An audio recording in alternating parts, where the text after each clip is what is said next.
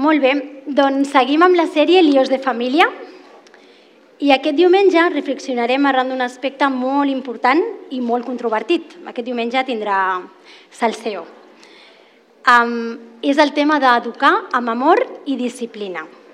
Només sentir la paraula disciplina hi ha qui s'esgarrifa ui, ui, ui, disciplina. I hi ha qui diu, sí, sí, això és el que cal, això és el que cal. Eh? I això ja demostra que el conflicte està servit.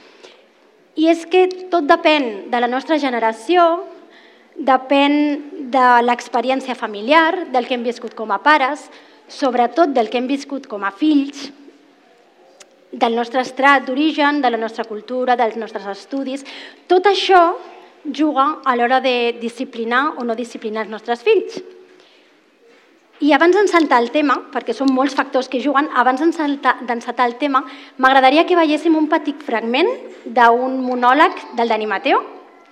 És del 2007, així que els termes que fa servir per ser modern queden ja una mica antics, però crec que és molt interessant sobre l'educació. Així que si el Jan ens el posa... Eh, hola, hoy quería hablaros, amigos, de la educación, porque la educación que le estamos dando a nuestros chavales es, no es buena. Eh, está la cosa muy mal, eh, Lokis. A tope de power. A tope de power, pues si ese es tu tope, muchacha, lo que te espera. ¿Qué ha, qué ha pasado? ¿Qué pasa? Oye, a lo mejor soy yo, que soy muy orgulloso, pero yo creo que los chavales de antes estábamos mejor educados. Mejor que los de ahora, que la princesa de barrio, mejor. Sí, porque, porque nos educaron con unas técnicas que ya se han perdido, por desgracia, y eran muy efectivas. ¿Os acordáis? Técnicas como la amenaza encubierta de tu madre, ¿eh? El famoso no me, no me, que te, que te. ¿Qué? No decía nada. No. Que está muy bien, porque no te decía nada, pero ya te lo había dicho. Tú ya. ¿Eh? O por ejemplo, el clásico paseillo. El paseillo que te decía, vente conmigo al baño que te voy a decir una cosa. Y tú ya sabías lo que te esperaba. Que ibas al baño con cara de anarquista al que van a fusilar. Ahí es que no. Claro, igual. Gracias.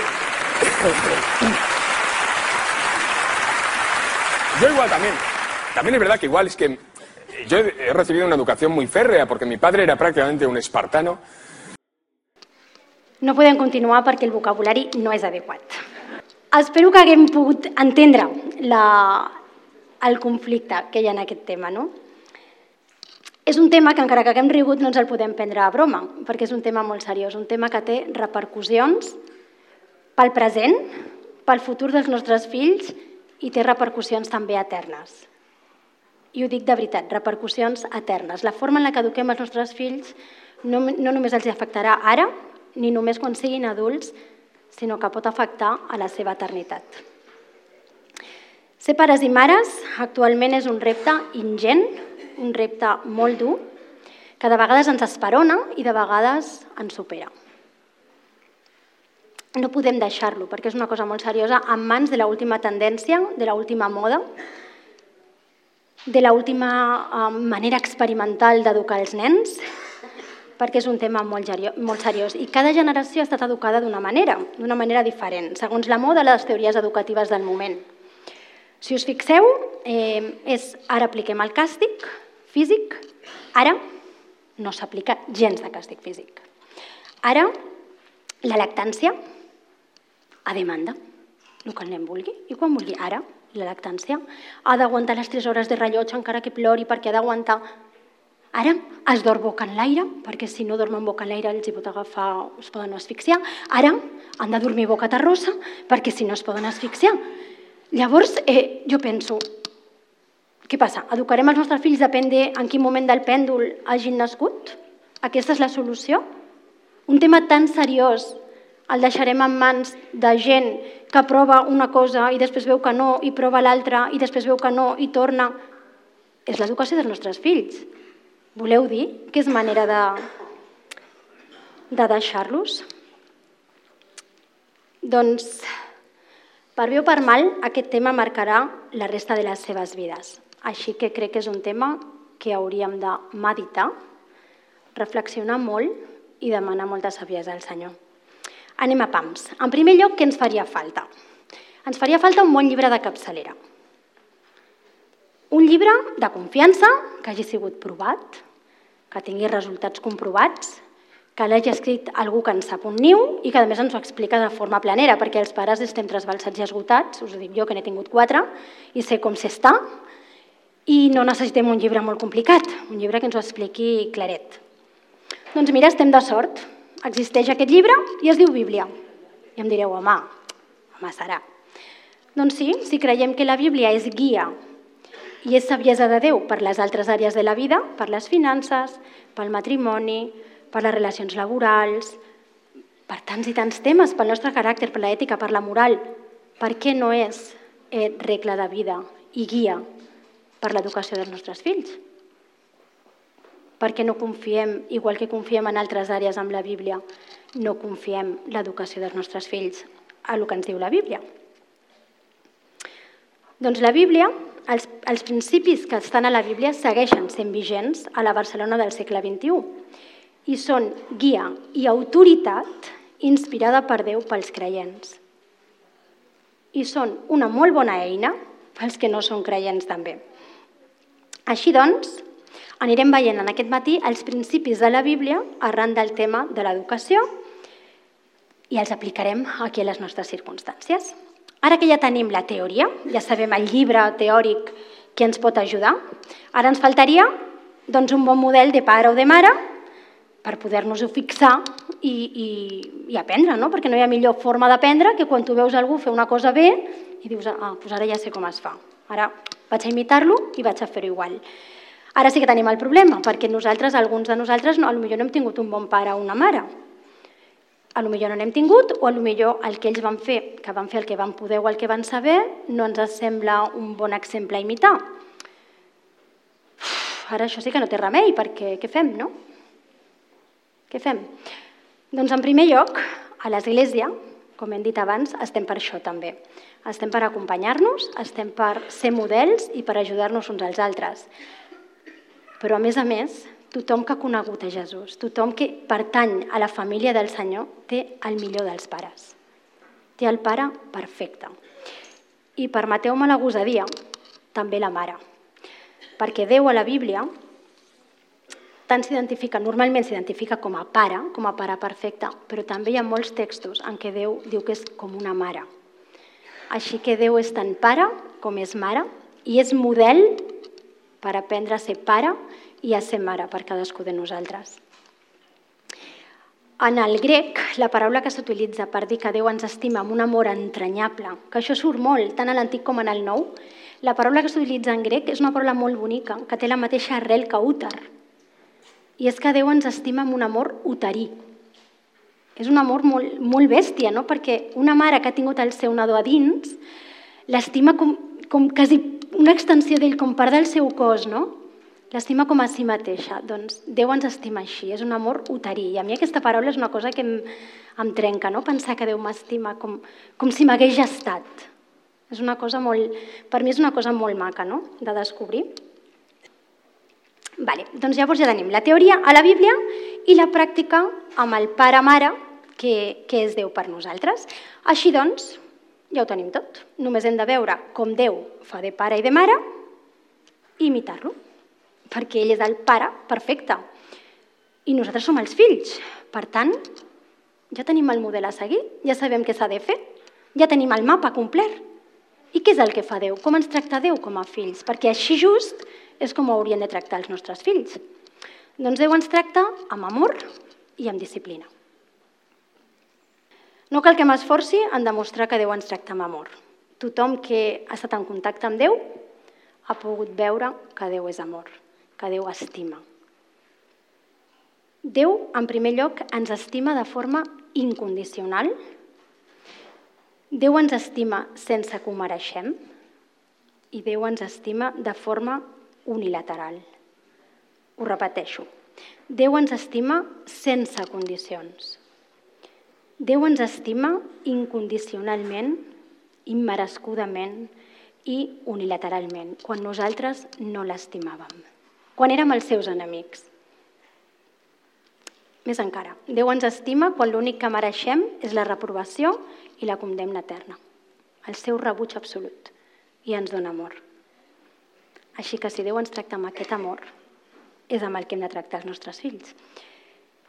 El seu amor es mostra de forma pràctica entregant a Jesús, fent per nosaltres el que no podíem fer, el que no podíem fer de cap manera, proveint d'allò que no podíem aconseguir per nosaltres mateixos. La Bíblia diu, a Romans 5.8, però Déu ha donat prova de l'amor que ens té perquè Crist va morir per nosaltres quan encara érem pecadors. Ens estima quan encara érem pecadors mor per nosaltres i ens proveu de tot allò que nosaltres no podíem aconseguir. Aquest amor és l'amor que els nostres fills mereixen de part nostra. Els hem d'estimar així de forma incondicional, no pels seus mèrits, no els hem d'estimar pels seus encerts, per les seves qualitats, per quan s'assemblen a mi, que això també passa, els estimem molt perquè s'assemblen molt a nosaltres, els estimem en veritat pel que són, perquè són els nostres fills i els hem de fer-ho saber. Els hem de dir que els estimem. No n'hi ha prou amb estimar-los, els hem de fer saber. Els hem de demostrar afecte. I això també va per alguns pares, que als pares a vegades els hi costa més demostrar l'afecte. Dieu als vostres fills que els estimeu, dieu-los cada dia. No passa res, això no malcria ningú. Dieu-los, t'estimo, estic orgullós de tu. M'encanta ser el teu pare, m'encanta ser la teva mare. Això diàriament, diàriament. Ets una benedicció de Déu per la meva vida. Els hem d'estimar també quan s'equivoquin, quan la pifien, també els hem d'estimar. Tant quan ho fan sense voler, com quan ho fan deliberadament. I fins i tot quan ho fan per fer-nos mal, perquè també passa. Doncs els hem de seguir estimant. El nostre amor no varia amb les circumstàncies. És un compromís d'amor uterí, etern, en tercer lloc, els hem d'estimar de forma pràctica, fent el que és bo per ells, no el que ells volen, no el que nosaltres volem, sinó el que és bo per ells. I aquí és on ja entrem en terra pantanosa. Perquè de vegades hi ha pares que sembla que viuen fent el que els nens volen. És que el nen vol això? Fem-ho. És que el nen no vol allò? No ho fem. És que el nen Fem el que és bo pel nen, no el que el nen vol i el que volem nosaltres, el que és bo pel nen. I això és el que Déu fa amb nosaltres. A vegades els hem de posar límits, els hem de negar coses, perquè aquest és el model de Déu. Déu és el nostre model de pare o mare i Déu posa límits, dona ordres, prohibeix coses, ens avisa amb conseqüències negatives dels nostres actes. I això ho fa des de l'inici dels temps, des d'Adam i Eva, el poble d'Israel i Moisès. Avui és un principi etern, que val també pels nostres fills. I és que la disciplina, i això m'agradaria, ho repetiré mil vegades avui, la disciplina no és l'oposat a l'amor. Diem, educar els nens en disciplina i amor, sembla que sigui amor i disciplina. No, la disciplina no és oposada a l'amor. La disciplina és una expressió de l'amor que tenim pels nostres fills. No és l'oposat. Déu ens tracta amb disciplina.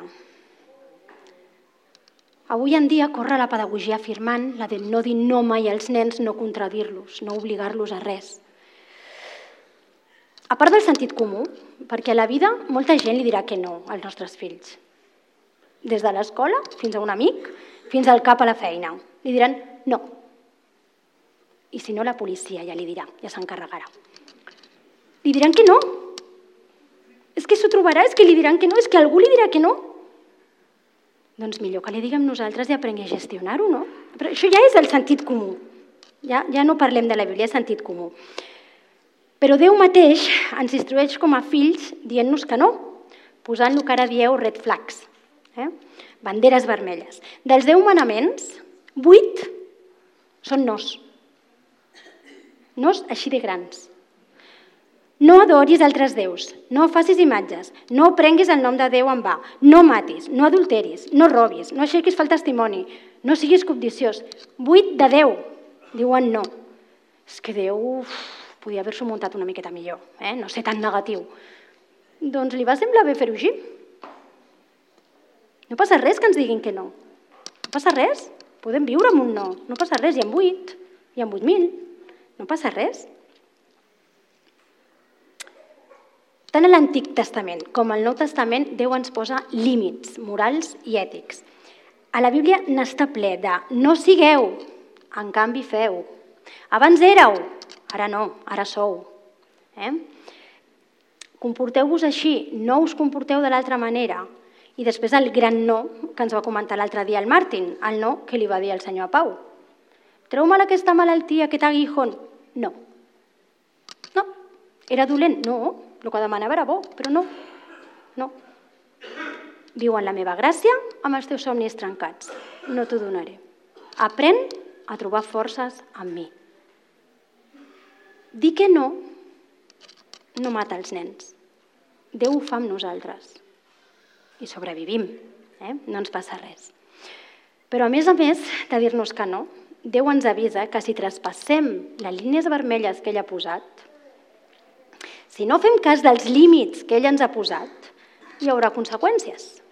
Si llegim a Deuteronomi 30, del 15 al 18, diu Avui et proposo d'escollir entre la vida i la mort, entre la felicitat i la desgràcia.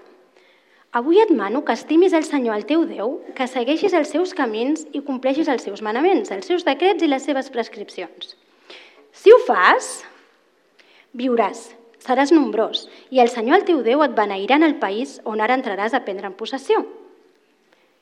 Però si el teu cor s'allunya d'ell, si no obeeixes i si et deixes arrossegar donar culte a altres déus i adorar-los, avui t'anuncio que aneu de cert a la perdició, que no viureu gaires anys a la terra on ara, un cop passat el Jordà, entrareu per prendre en possessió.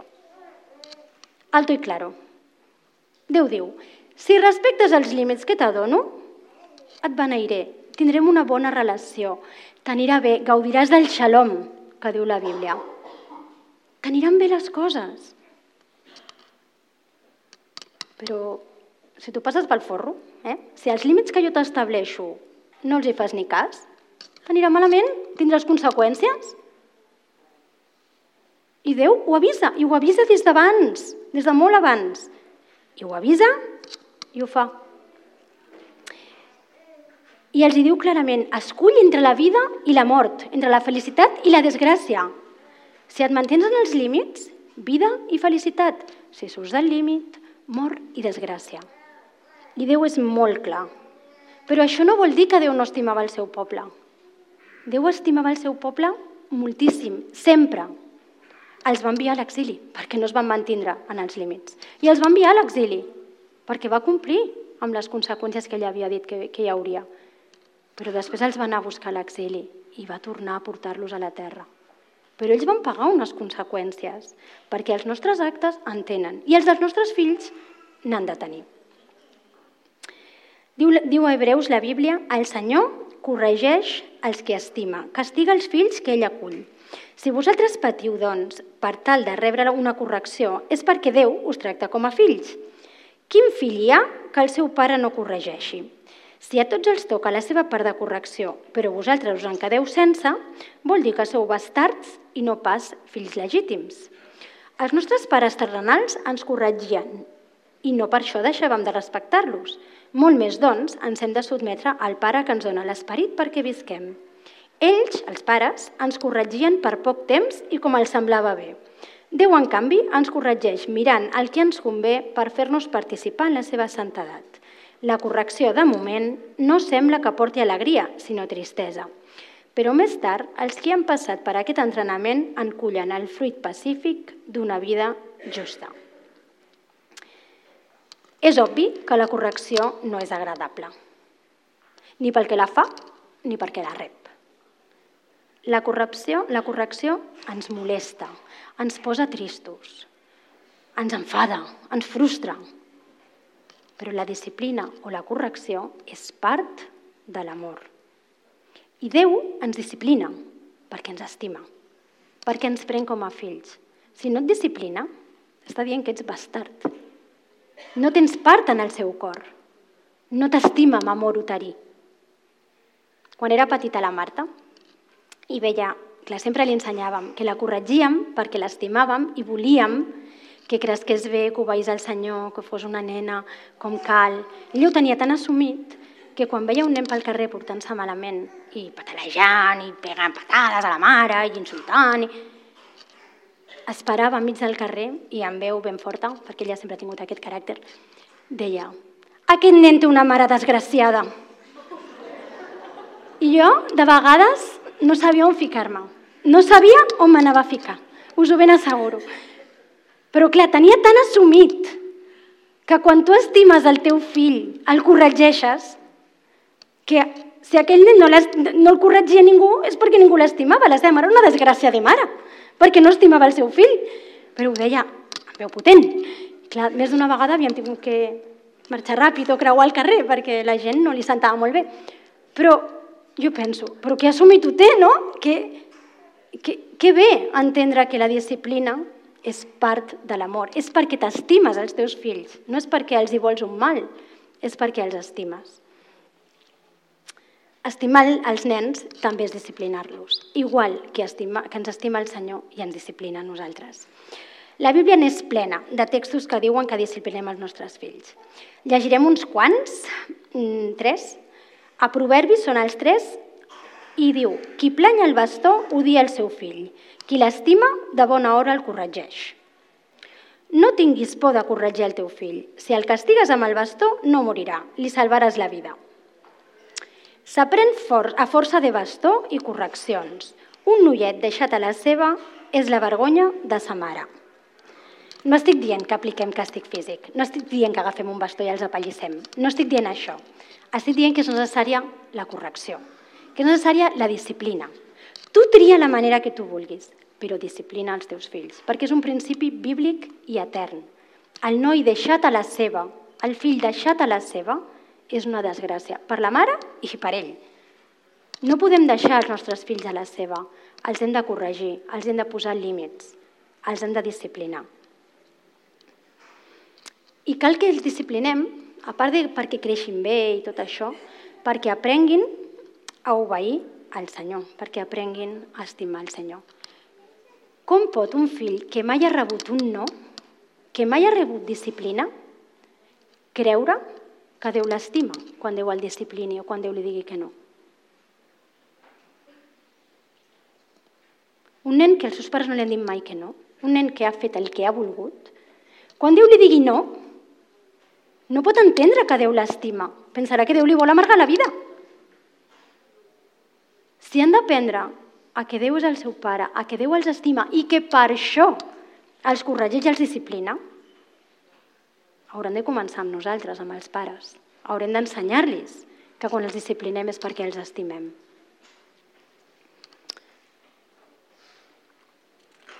Si han d'aprendre a obeir al Senyor, el millor és que aprenguin obeint els seus pares.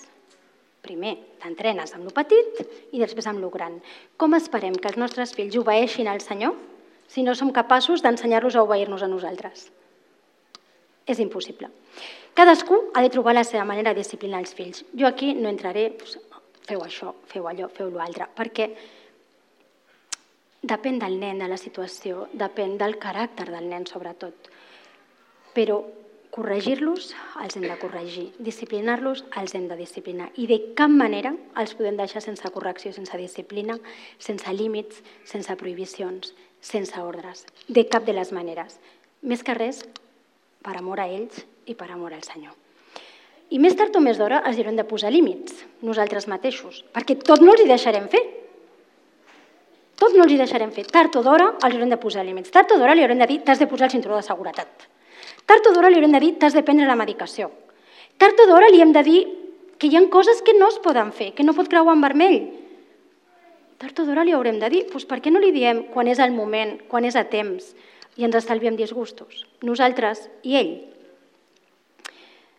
I una altra cosa que volia dir, els hem d'ensenyar amb l'exemple.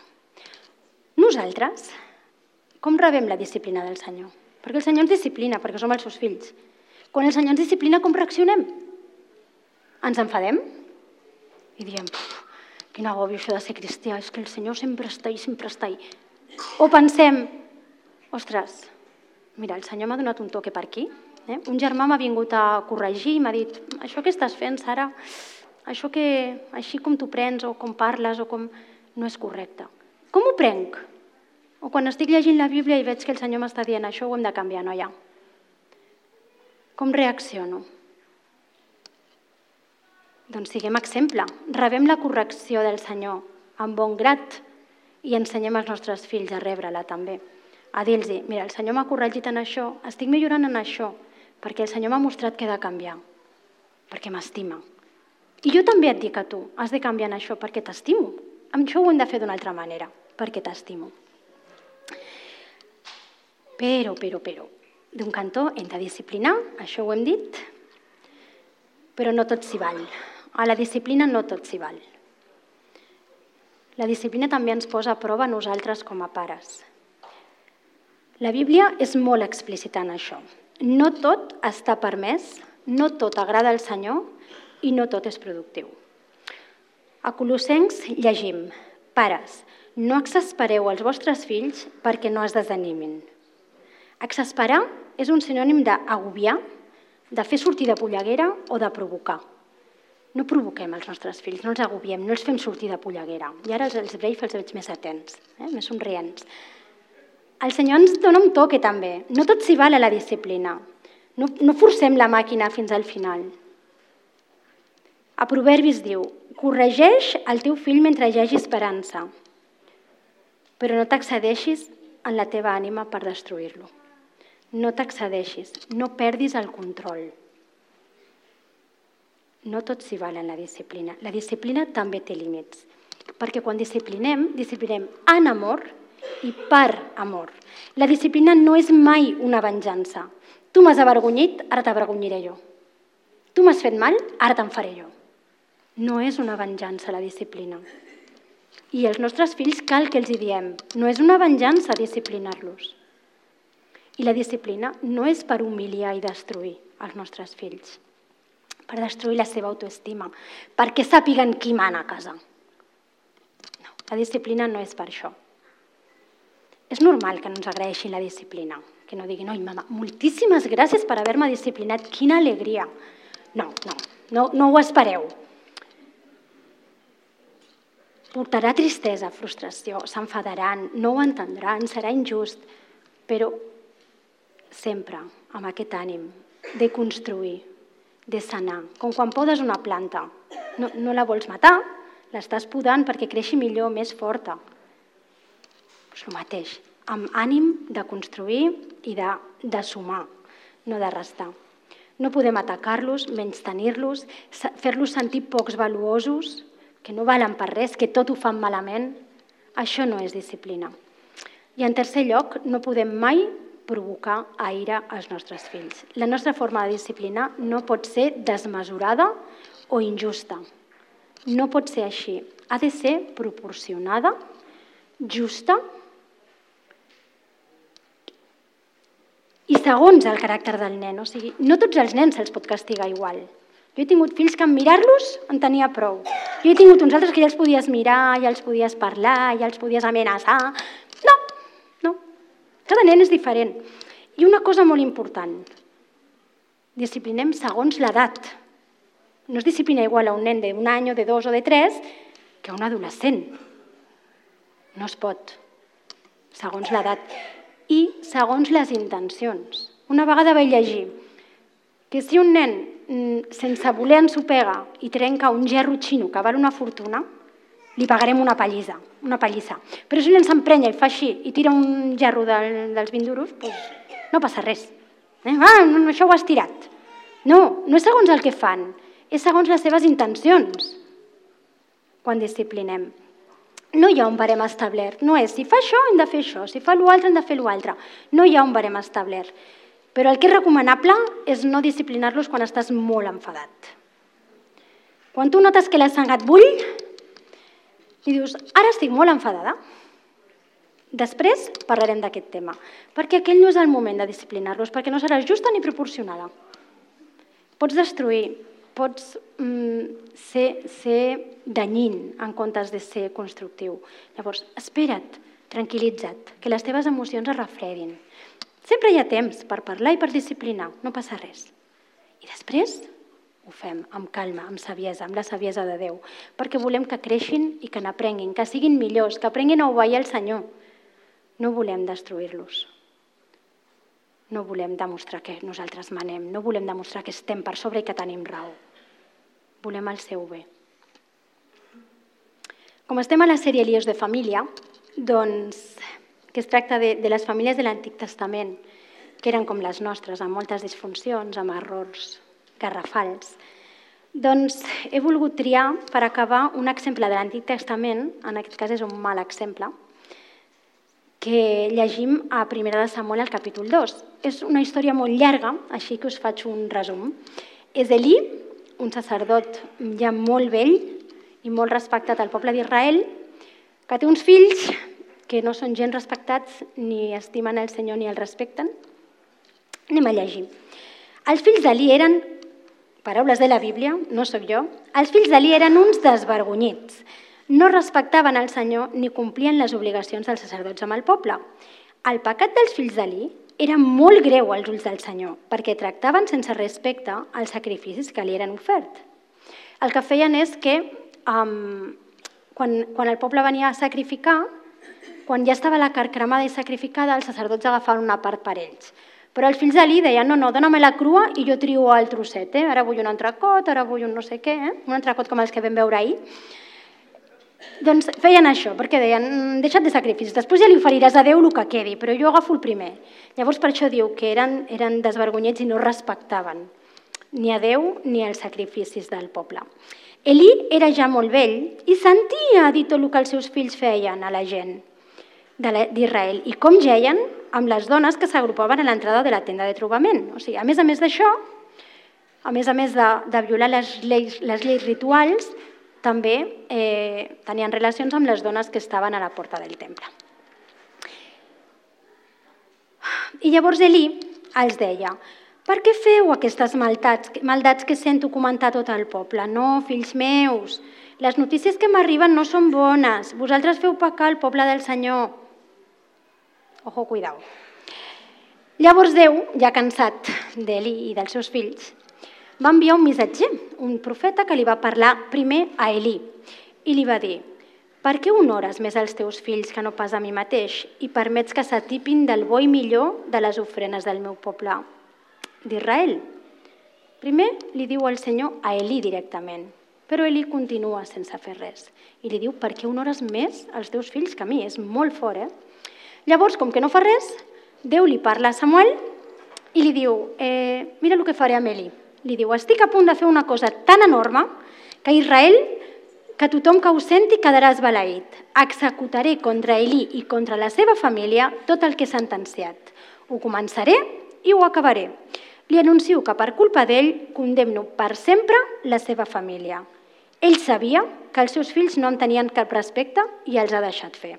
Per això he jurat a la casa d'Ali que ni sacrificis ni ofrenes no podran expiar mai la seva culpa. Elí va honorar més els seus fills que el propi Déu. I diem, mare meva, és que Elí honorar més els teus fills que Déu. No, Déu sempre és el primer. Eh, què és el que va fer Elí que va honorar més a, als seus fills que Déu? Doncs el que va fer va ser veure que els seus fills pecaven, veure que els seus fills desobeïen a Déu i no corregir-los. Això és el que va fer. No va fer res més, eh? Ell podia haver expulsat, expulsat els seus fills del sacerdoci, els podia haver castigat, els podia haver deixat sense la seva part sacerdotal, però va deixar fer. Ai, fills meus, ai, ai... Però no va prendre cap mesura. I Déu diu, doncs aquest pecat et costarà la teva vida, la vida dels teus fills, i diu que les següents generacions seran humiliades i avergonyides. El pecat d'Elí va ser simplement deixar que els seus fills desobeïssin al Senyor sense prendre carta, sense posar disciplina pel mig, sense posar-li uns límits, sense dir no. La correcció els hagués salvat la vida i la no correcció els va portar a la mort. No podem permetre que l'amor que tenim pels nostres fills, que és molt gran i ens el dona el Senyor, que aquest amor tan gran ens encegui de manera, aquest amor, diria entre cometes, de manera que siguem capaços de passar per alt el seu pecat, la seva desobediència al Senyor, sense fer res. I la seva desobediència al Senyor comença per desobeir-nos a nosaltres, perquè els hi mana, obeiu als vostres pares en tot. Això ho mana el Senyor. Així que la seva desobediència a nosaltres és una desobediència contra Déu. I si passem per alt aquest pecat i no fem res, estem sembrant la mort i el desastre a la vida dels nostres fills. I és molt greu. I sé que avui no faré amics, però no posar límits als nostres fills, no dir-los no i deixar fer, ni porta res bo per ells, ni és agradable al Senyor. El Senyor ho condemna. En aquest matí m'agradaria que recordéssim un parell de coses. La primera, el que us he dit, la disciplina no és una opció. No és una opció. La disciplina és una necessitat i és un manament del Senyor. Un manament. En segon lloc, la disciplina no és l'oposat a l'amor. És una expressió de l'amor.